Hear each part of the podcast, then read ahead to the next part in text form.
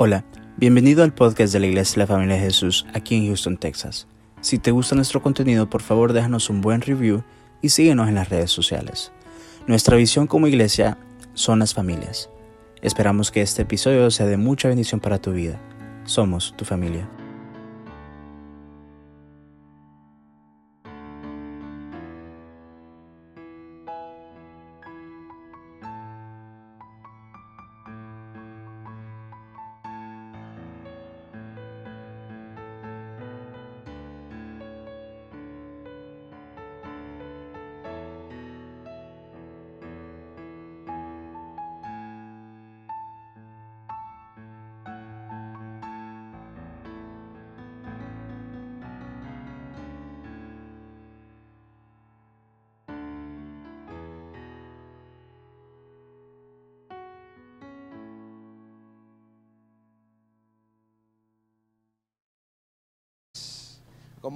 Parar esta pandemia, pero realmente son, no hallaba qué tema ponerle porque son como tres temas, tres objetivos que quiero tratar esta mañana para que entendamos claramente.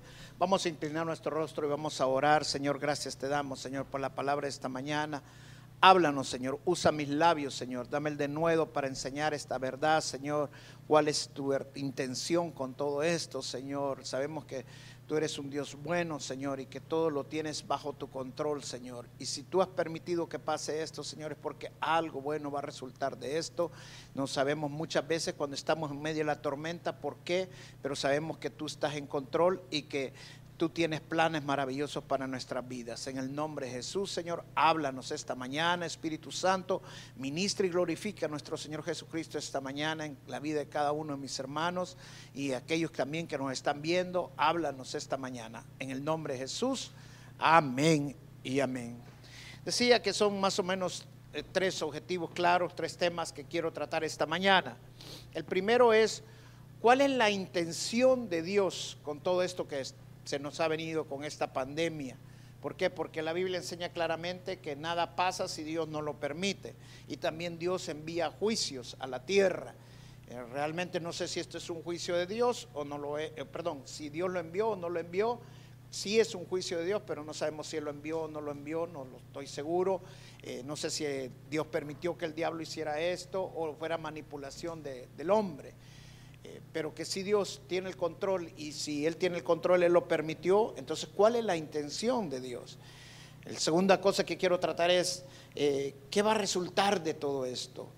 Esto es bien importante en nuestra vida que lo entendamos. Si Dios permitió esto, para que no terminemos esto tal y como entramos, que no seamos al final igual de como estábamos al principio. Si Dios permitió esto, porque Dios quiere hacernos mejor, Dios quiere que cambiemos nuestra vida y todo el plan de Dios es un plan perfecto para bien de nosotros. Y la tercera cosa que también es, es bien, pero bien importante que nosotros entendamos, porque si Dios permitió esta pandemia, es porque también Dios quiere que su pueblo venga a un arrepentimiento genuino. La única manera de reparar esto, que eso es realmente lo que queremos bíblicamente, es que el pueblo se arrepienta. Amén. Y para parar esto, para entender cómo puede reparar esto, cómo lo podemos resultar, qué resultado vamos a sacar de esto, tenemos que entender la realidad de la pandemia, tenemos que entender la realidad de esta crisis. Y la realidad es que si Dios permitió esto, es porque Dios quiere hablarle al mundo, es porque Dios quiere hablarle a su iglesia. Cuando Dios, digo que Dios quiere hablarle a su iglesia, Dios quiere hablarle al mundo, es que Dios quiere, por, despertar la atención del mundo, que el mundo venga a un arrepentimiento, que la iglesia realmente venga a adorarlo de todo corazón. Y hay veces Dios trabaja de esas maneras, aunque nosotros no lo creamos, porque muchas veces se nos ha planteado un Dios un poco distorsionado, en el cual Dios no puede permitir, no puede mandar una cosa como esta para su pueblo. En la Biblia sí encontramos que así es. Encontramos que, por ejemplo, eh, el profeta, perdón, Jonás, el profeta Jonás, eh, Dios lo mandó a predicarle al pueblo de Nínive. Y él eh, no quería oír a Dios, no quería hacer la voluntad de Dios. Es más, tomó un barco en dirección contraria a donde Dios quería que fuera. Y se fue a meter al fondo del barco para no escuchar a Dios. Imagine hasta dónde llega la insensatez nuestra cuando no queremos hacer la voluntad de Dios. Dice que se vino una gran tormenta, una gran tempestad, estaban ya para hundirse. Jonás sabía que todo eso había, venido por causa de él.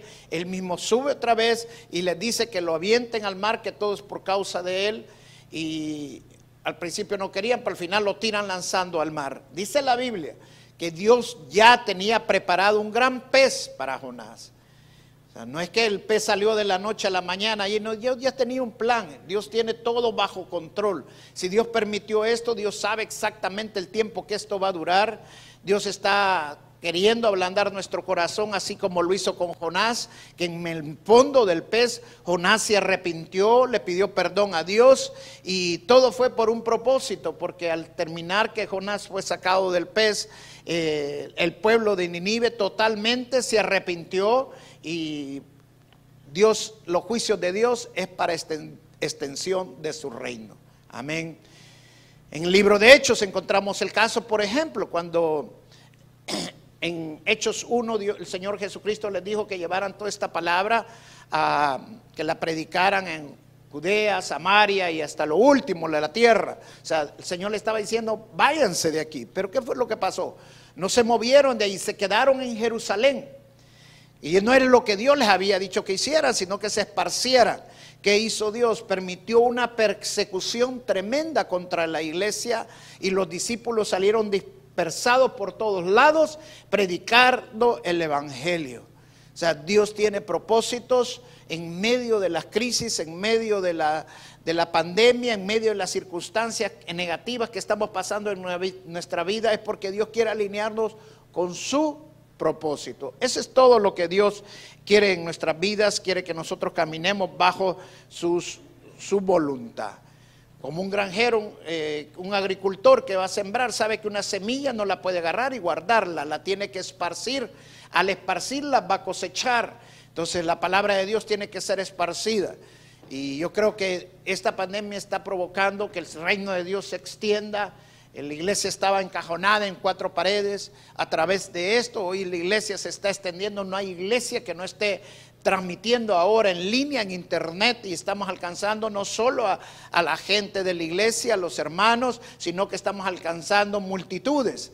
O sea, Dios está obrando en medio de esto, ha provocado esto para que algo bueno va a salir de toda esta circunstancia. Ahora, Jeremías nos muestra cuál es la intención de Dios cuando viene un juicio del Señor. Miren Lamentaciones capítulo 31, verso 31. Lamentaciones fue escrito por el profeta Jeremías y dice el verso 31, porque el Señor no desecha para siempre. O sea, cuando Dios manda un juicio, no es porque Dios va a aniquilar al pueblo de Dios. En esta pandemia van a morir muchos, sí, pero no va a desechar a su pueblo, o sea, no lo va a destruir a su pueblo. Dios quiere que el pueblo de, Él se arrepienta. Es para el mundo, pero principalmente, particularmente, es para el pueblo de Él, para su iglesia. Luego dice el verso 32, antes, sí aflige. Otra versión dice, Él envía problemas, tribulaciones. También se compadece según la multitud de su misericordia. O sea, dos cosas que Dios hace. Si Dios envía problemas, también Él es misericordioso, Él es compasivo. O sea que si nosotros nos arrepentimos, si nosotros estamos entendiendo el mensaje de Dios, abrimos nuestros oídos y nos arrepentimos, Dios es misericordioso, Dios se compadece de nosotros y Él cambia las circunstancias. Luego dice el verso 33, porque no aflige ni entristece voluntariamente a los hijos de los hombres. O sea, en otras palabras, Dios no hace esto voluntariamente, no es porque Él quiera hacerlo, sino que Él se ve provocado a hacer esto simple y sencillamente porque nos ama, porque Él no quiere que sigamos el rumbo que estamos llevando. Dios quiere que poner que nosotros despertemos, que demos vuelta, que sigamos la voluntad de Él, que caminemos bajo su voluntad. De alguna manera, yo pienso que Dios no le gustaba cómo estaba el mundo. Dios quería que cambiáramos, que volteáramos a verlo a Él. Yo sé que mucha gente, pase lo que pase, escrita escrito en la, en la Biblia, Pase lo que pase, no va a cambiar, va a seguir igual, va a seguir de necio, van a seguir de terco, pero muchos sí van a cambiar, muchos sí van a entender, porque Dios no es voluntario para hacer lo que está haciendo, lo hace porque nos ama. Miren lo que dice Hebreos capítulo 12, verso 11. Cuando Dios habla de la disciplina, cuando el Señor habla de disciplina, anterior, antes de estos versos dice, no desechéis la disciplina de Dios, no desestiméis la disciplina de Dios. Porque la disciplina de Dios no es para castigo, la disciplina de Dios es corrección. Y dice el verso 11, es verdad que ninguna disciplina al presente parece ser causa de gozo, sino de tristeza pero después da fruto apacible de justicia a las que en ella han sido ejecutados. O sea, no, la palabra claramente dice que cuando viene una disciplina va a haber tristeza. En medio de esta crisis que estamos viviendo va a haber dolor, va a haber tristeza, va a haber sufrimiento. Nadie dice nada de lo contrario. Pero la palabra claramente lo dice que si nos ejercitamos adecuadamente como tiene que ser. En otras palabras, si entendemos lo que estamos viviendo y nos arrepentimos, entendemos que Dios nos está llamando a la atención para que volvamos otra vez a los caminos de Él, para que dejemos el rumbo que estamos llevando y nos arrepentamos y empecemos a caminar bajo la voluntad de Dios. Entonces el Señor nos está diciendo, entonces va a producir fruto apacible. O sea, todo lo que estamos pasando, cuando viene un juicio de Dios, si nosotros lo entendemos, va a traer bendición, va a ser de beneficio para cada uno de nosotros. Amén. Ahora, ¿cuál sería la respuesta de nosotros? Regresemos a Jeremías. Jeremías dijo cuál tendría que ser la respuesta de cada uno de nosotros en la crisis. Si entendemos la intención de Dios, que la intención de Dios es llamar la atención de nosotros, la intención de Dios es que nosotros vengamos a un verdadero y genuino arrepentimiento, que aprendamos a oír a Dios. Entonces, ¿cuál tiene que ser la respuesta de cada uno de nosotros? Miren lo que dice Lamentaciones 340 escudriñemos nuestros caminos y busquemos y volvámonos a Jehová. Amén. Esta es la respuesta que Dios está buscando. Dice, escudriñemos nuestros caminos y busquemos y volvámonos a Jehová. O sea, Dios nos está diciendo en otras palabras que lo mismo que hizo con el pueblo de Él anteriormente es lo mismo que Él está buscando ahora. Lo que está buscando es que escudriñemos nuestra vida. A nadie le gusta verse mal, a nadie le gusta que le digan que está mal. A mí no me gusta cuando mi pastor ese saco no le luce con, con ese pantalón que traje, ya me cayó mal. Nadie le gusta que le digan que le digan que está mal. Todos nos gusta que nos digan que estamos bien. Por eso el Señor muchas veces tiene que hacernos pasar estas circunstancias, hacernos pasar esas crisis para que nuestro corazón se ablande y podamos escudriñarnos a la luz de la palabra cómo está nuestro camino, qué es lo que estamos haciendo, qué es lo que está bien, qué es lo que está mal. Amén. El pueblo de Dios se sabía de que era el pueblo de Dios, sabían que eran hijos de Abraham, que tenían un Dios bondadoso y lo daban por sentado eso. Ese es justamente lo mismo que estamos viviendo actualmente en las iglesias.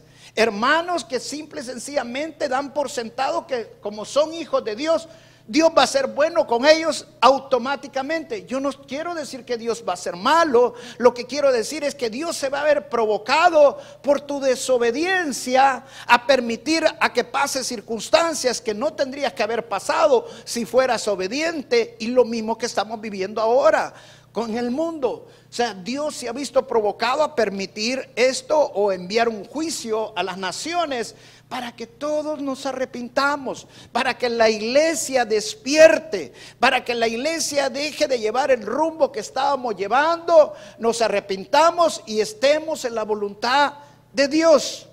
El patrón claramente que encontramos en la escritura es que el pueblo de Dios le gustaba oír las profetas que les hablaban bien, que les hacían ver las cosas de alguna manera bien para ellos, pero que no eran verdaderos profetas. Y los verdaderos profetas que venían a confrontarlos con el pecado que estaban viviendo, no les gustaba. Y justamente lo mismo que estamos viviendo ahora. En la iglesia encontramos ahora gente que no le gusta verse confrontada con el pecado. Buscan iglesias donde se vean animados, donde se vean motivados, donde les hagan reírse, pero que no los confronten con el pecado, donde no se les predique la palabra de Dios tal y como es. Amén. Nosotros los predicadores de alguna manera somos profetas. ¿Por qué? Porque estamos predicando la palabra de Dios y la palabra de Dios es la profecía más segura. O sea, en otras palabras, estamos profetizando. ¿Qué es profetizar? Profetizar es decir lo que Dios quiere decir. Entonces, cuando predicamos la palabra de Dios y nos apegamos a la palabra de Dios, estamos profetizando, estamos diciendo lo que Dios quiere decir a su pueblo. Entonces, los predicadores estamos llamados a predicar la palabra de Dios y no a decirle lo que la gente quiere oír, porque ese es el tiempo que estamos viviendo. La gente quiere oír lo que ellos quieren oír y no lo que Dios quiere que oigan. ¿Por qué? Porque hay comezón de oír ahorita en la gente. Y esto es lo que Isaías le dijo a, su pueblo. Y mire lo que vamos a Isaías capítulo 30. Isaías capítulo 30, el verso 9 en adelante, dice, porque este pueblo es rebelde hijos mentirosos, hijos que no quisieron oír la ley de Jehová. Imagínense que yo como pastor les empiece a decir que son mentirosos, son rebeldes, se me van todos. Pero esto es lo que Isaías le decía a su pueblo, ustedes son rebeldes, mentirosos. Luego dice el verso 10, que dicen a los videntes, no veáis, y a los profetas, no nos profeticéis lo recto, decirnos cosas halagueñas, profetizad mentiras, Deja el camino apartados de la senda, quitad de nuestra presencia al santo de Israel. en otras palabras, su pueblo no quería caminar en santidad, no querían escuchar la ley de Dios, el mandamiento de Dios. Y eso es lo que estamos viviendo actualmente. Gente que está en las iglesias, que no está caminando bajo la voluntad de Dios. Pero el Señor claramente quiere que su pueblo viva en santidad. Y la única manera que lo vamos a hacer es que midamos nuestra vida de acuerdo a la palabra de Dios. Que lo escudriñemos de acuerdo a la palabra de Dios. Mire lo que dice el verso 12, porque tanto el Santo de Israel dice así, porque desechasteis esta palabra y confiasteis en violencia y en iniquidad, y en ello os habéis apoyado. Si nosotros no confiamos en la palabra de Dios y no medimos nuestra vida de acuerdo a la palabra de Dios, no vamos a cambiar. Cuando un constructor está edificando un edificio, una construcción, usa la cinta de medir y usa el nivel. Si no lo usa, ese edificio le puede que estar canteado, le puede estar desnivelado. Y usa eso para qué? Para que construir bien. Igual es nuestra vida. Nosotros debemos de medir nuestra estándar de, de nuestra vida a la luz de la palabra. La palabra de Dios es nuestro nivel, la palabra de Dios es nuestra cinta de medir para que nuestra vida esté edificada de acuerdo a la voluntad de Dios. No me cabe la menor duda que Dios, el resultado de todo esto es que Dios quiere que su pueblo cambie y que estemos bajo la voluntad de Dios haciendo lo que Dios le agrada y no lo que nosotros queremos hacer. Pero ¿qué pasa? Muchas veces no queremos oír a Dios. Y por eso es que Dios es que manda estas crisis. Es porque Dios permite que pasen cosas como las que estamos pasando. Se los voy a ilustrar para que ustedes me entiendan. En una ocasión, eh, cuando no existía el teléfono y todo era por telégrafo y con clave Morse, Hubo en el telégrafo un anuncio que necesitaban a un, empleado para emplear a una persona en el, telégrafo, para usar el telégrafo. Y llegaron muchos a, buscar el empleo y había ahí un aviso que decía que llenara la solicitud. Y llenaron la solicitud y de repente entró uno, un hombre, y entró también la solicitud y habían siete delante de él. Y decía el aviso que se sentaran y esperaran a que lo llamaran. Y cuando lo llamaran, entonces iban a pasar a la entrevista y después les iban a dar el trabajo si pasaba la entrevista. Se sentaron todos, el hombre que había entrado de último se sentó también. Había un gran ruido, pero el telégrafo seguía funcionando. De repente se levantó el último que había llegado y entró de un solo. Y se quedan los otros siete. Bueno, ¿y este por qué entra? Si allí dice que tenemos que esperar que nos llamen y este no lo llamaron. Entonces ellos adujeron de que este hombre iba a ser descalificado por falta de respeto porque entró de un solo sin que nadie lo llamara. Pero al rato salió el gerente del telégrafo y les dijo a todos los que estaban sentados, señores, disculpen, pero ya el trabajo ya fue dado a este señor. Él va a ser el próximo telegrafista de aquí. Pero le dicen ellos, bueno, pero ¿y eso por qué? Le dice, si nosotros estábamos aquí desde antes que él y por lo menos una oportunidad nos hubieran dado a nosotros de entrevistarnos. Ahí dice que nos teníamos que esperar a que nos llamaran para poder entrar. Sí le dijo. Cuando el telégrafo estaba dando, estaba diciendo en clave Morse que si estaba preparado para la entrevista, que entraras, y fue el único que entendió y por eso se le dio el trabajo a él. Eso es justamente lo que está pasando ahora en el pueblo de Dios. No estamos escuchando la voz de Dios. Pareciera que Dios está hablando en otro idioma, pareciera que Dios nos está hablando en código. Dios habla a través de la palabra de Él. Amén. Cuando Dios provoca o permite que pasen cosas como las que estamos pasando, es simple y sencillamente porque Dios quiere llamar la atención de cada uno de nosotros para que nosotros cambiemos la forma que estamos llevando.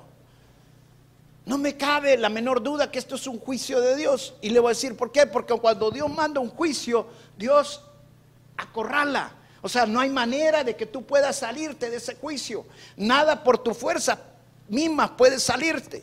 Y Amos lo dice claramente. Mire lo que dice el profeta Amos en el versículo 19, capítulo 5, verso 19. Como dice, como el que huye de delante del león y se encuentra con el oso o como si entrare en casa y apoyare su mano en la pared y le muerda y le muerde una culebra. O sea, aquí está poniendo la imagen de un hombre que viene huyendo de un león y ya se siente salvo y cuando se va a parar, va a parar a las manos de un oso.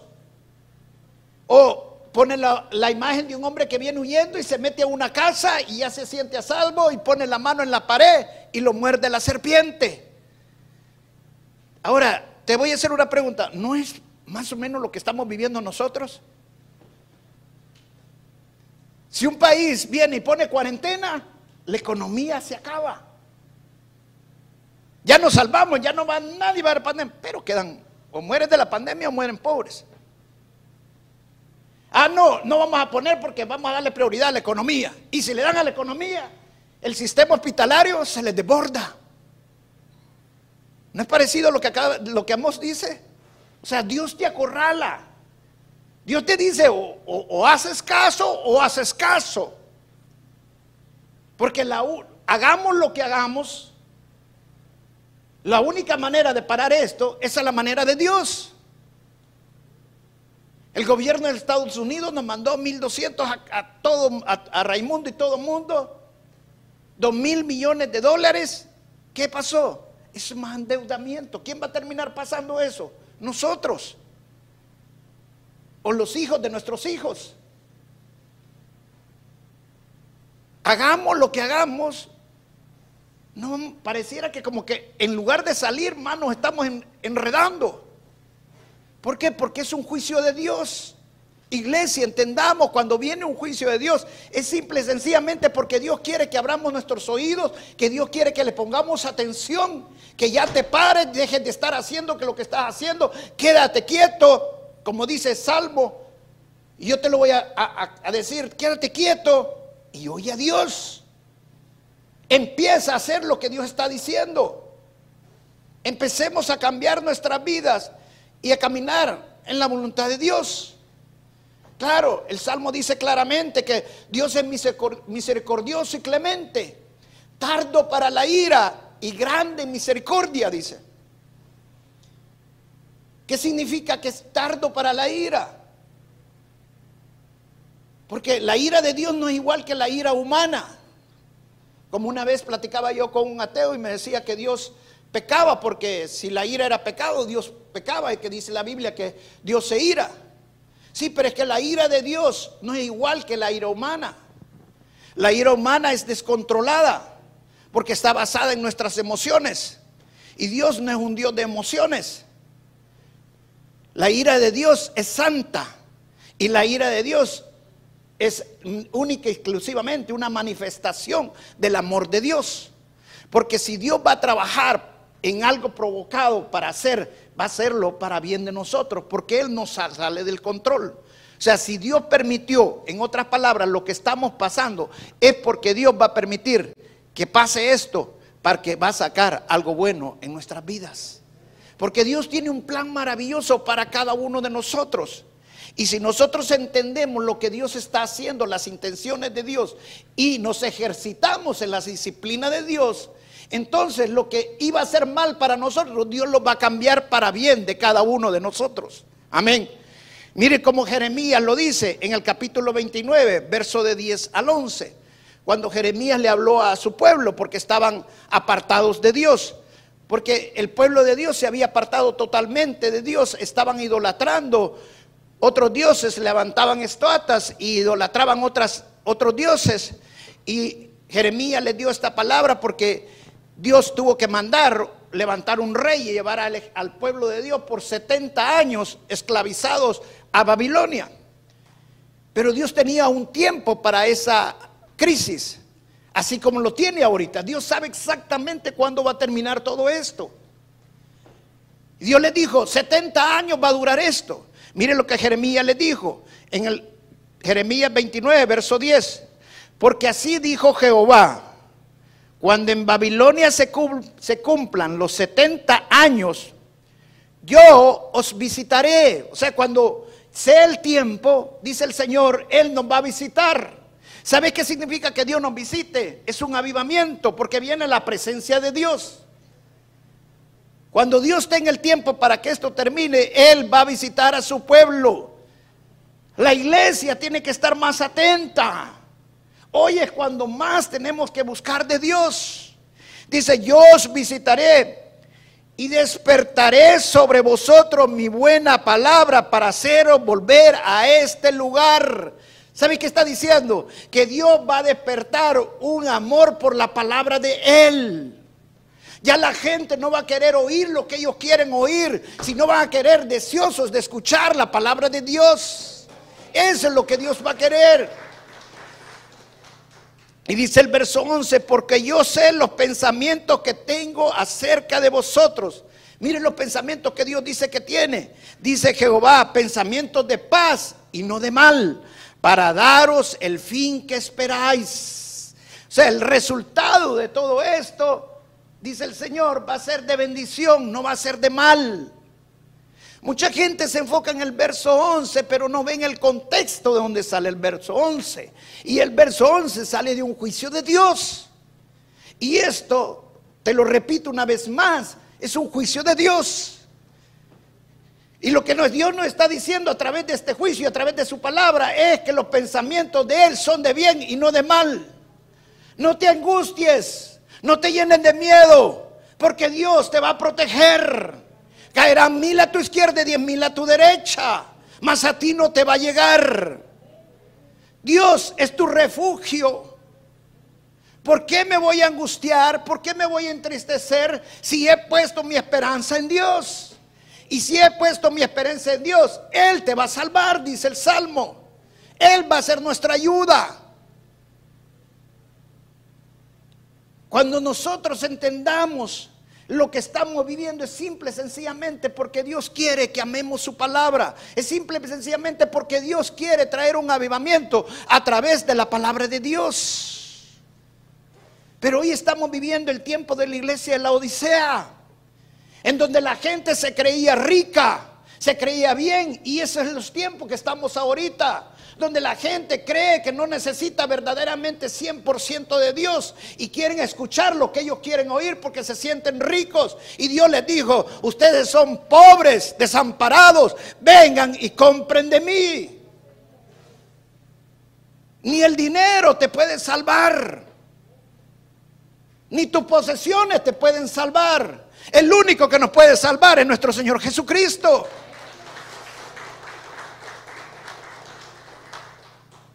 Así como Dios tenía preparado un gran pez para Jonás, para que se arrepintiera, así el Señor Jesucristo también preparó la cruz del Calvario hace dos mil años para todo el que él quiera que él busque en él, lo va a encontrar y en él va a encontrar refugio y en él va a encontrar salvación. Y mire Jeremías, ¿qué dice en el verso 12? Dice, entonces me invocaréis y vendréis y oraréis y yo os oiré. Amén. Dios quiere que su iglesia venga a orar. Mi casa es casa de oración. Los sábados tenemos oración ahí. Habemos cuatro, cinco hermanos, nada más seis, cuando mucho diez. Tendría que estar toda iglesia clamando al Señor, invocando al Señor. Y no solamente el sábado, todo el tiempo buscando de Dios. Vienen tiempos en que 24 horas va a estar la iglesia buscando del Señor en oración, en clamor al Señor. Verso 3 dice, y me buscaréis y me hallaréis, porque me buscaréis, ¿cómo dice? De todo corazón. Wow.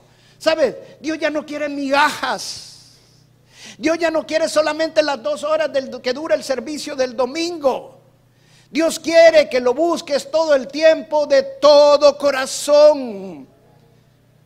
Que te acuerdes que el Señor tiene el control de todo, que Él es tu Dios. Eso es lo que Dios quiere hacer en su iglesia. Dios quiere despertar a su iglesia para que lo busque de todo corazón. Dios quiere que el mundo se arrepienta y que su iglesia empiece a cambiar la forma de adoración y que lo busque de todo corazón.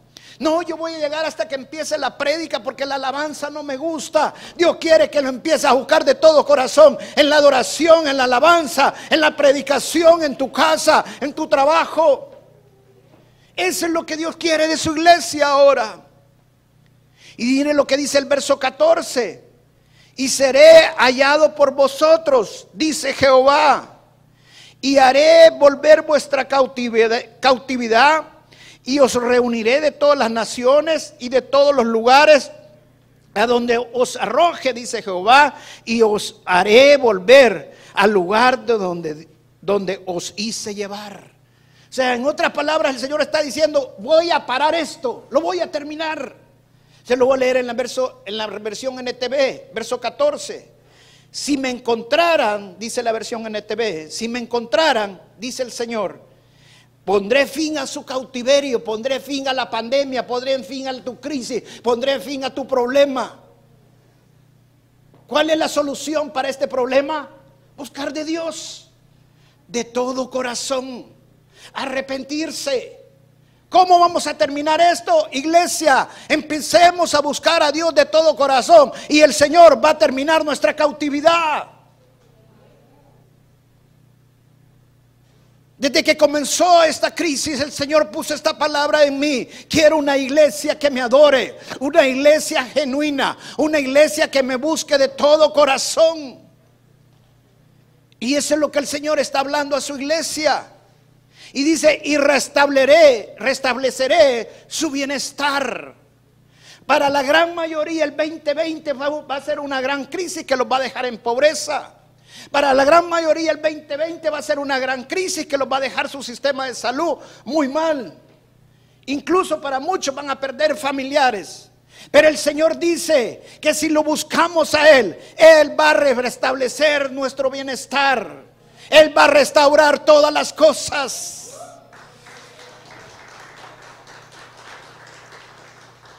Hay muchos hermanos no creen en la restauración de Dios. No creen cómo Dios puede restaurar las cosas. En una ocasión un rey que iba a morir, vino el profeta Isaías y le vino a dar una palabra. Y le dijo al profeta Isaías al rey, hace unos días vine a decirte que iba a morir, pues hoy vengo a decirte otra palabra. Dice Dios que ya no vas a morir, que te va a dar 15 años más de vida. Y el rey Ezequiel se queda viendo y dice, ¿será cierto? ¿Dios podrá hacer eso?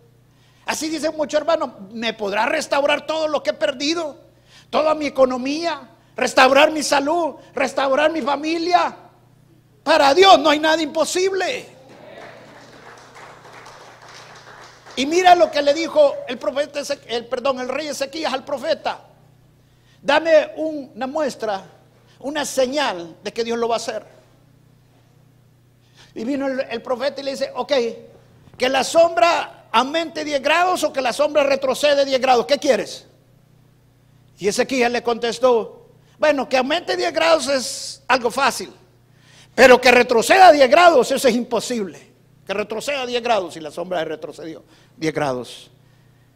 ¿Habrá algo imposible para Dios? Nada. Amén. Dios va a restaurar tu vida. La iglesia lo que necesitamos es arrepentirse, su misericordia es más grande que los cielos. Nuestro Dios es un Dios de compasión. Yo quiero terminar con un video. Si me pagan las luces, por favor. Y Jason, me mueves esto, por favor, de aquí también. Quiero terminar con este video. Quiero que todos lo vean. Esta es una mujer judía, la que canta este, este video en este video fue invitada por el presidente de, el primer ministro de Israel. Es Barbara Streisand, es la mujer que más discos ha vendido en toda la historia de los Estados Unidos. At the request of the president, At the request of the president, I'm going to uh, sing a song that he loves. Sing a song that he loves, Avinu Malkeinu. which I've never sung before live. Um, it asks God to have compassion for us and our children and to help bring an end to war and famine and cause all hate and oppression to vanish from the earth. And we pray that can happen.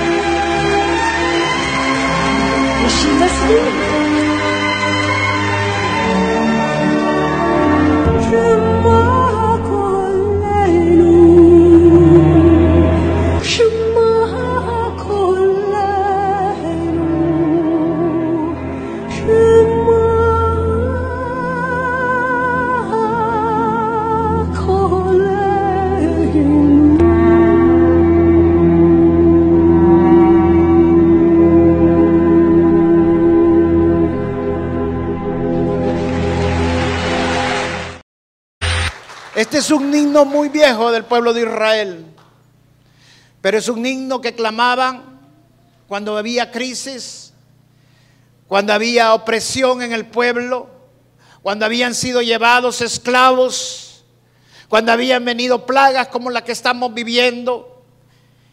Y el pueblo de Israel entendía que el único que podía parar era esto, era Dios.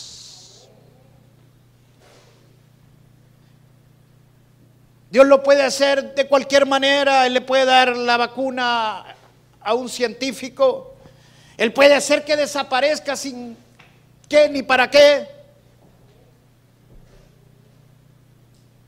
Dios puede hacer muchas maneras. Lo que tenemos que entender, quien tiene el control de todo esto y el único que puede parar es esto, es Dios. Pero la forma que Dios lo va a parar es que el pueblo de Él se arrepienta y que lo busque de todo corazón y que reconozcamos, que reconozcamos con todo nuestro corazón a nuestro Dios. Me contaba un muchacho de la iglesia que un muchacho murió en estos días y había ido a una iglesia y el pastor le había dicho, quiero orar por ti porque siento que tienes un espíritu de muerte sobre ti. Y le dijo que, si recibiera al Señor como un Señor Salvador y no quiso. Y a los dos días el muchacho falleció. Dios es misericordioso y tardo para la ira y grande en compasión. No dejemos que esto siga más. Esto puede parar. Pero la forma que va a parar es que nos arrepintamos. Que lo busquemos de todo corazón. Que ya dejemos de venir a la iglesia a oír lo que queremos oír.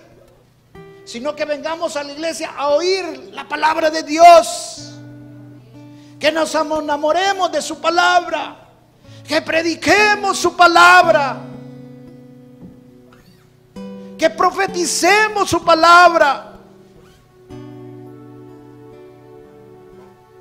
El santo de Israel dice, no me desechen.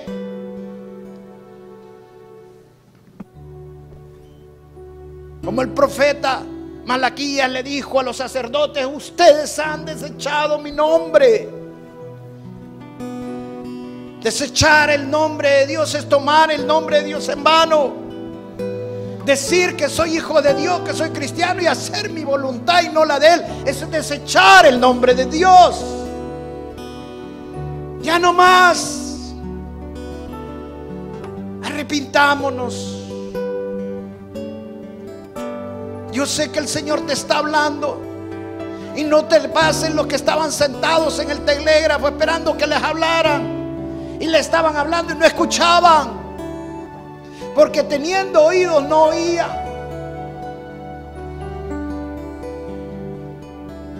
Dios está quitando un cebo a su iglesia. Un cebo muy grande que había en su iglesia. Y no quiero ser general en esto porque hay muchos buenos pastores que sí estaban escuchando y haciendo la buena voluntad de Dios. Pero vemos muchos que no estábamos en la sintonía de Dios. Y Dios nos ha cambiado nuestro corazón a través de muchas cosas en nuestras vidas y especialmente esto que nos ha llegado para que nos arrepintamos y realmente busquemos al Señor de todo corazón, iglesia. Genuinamente.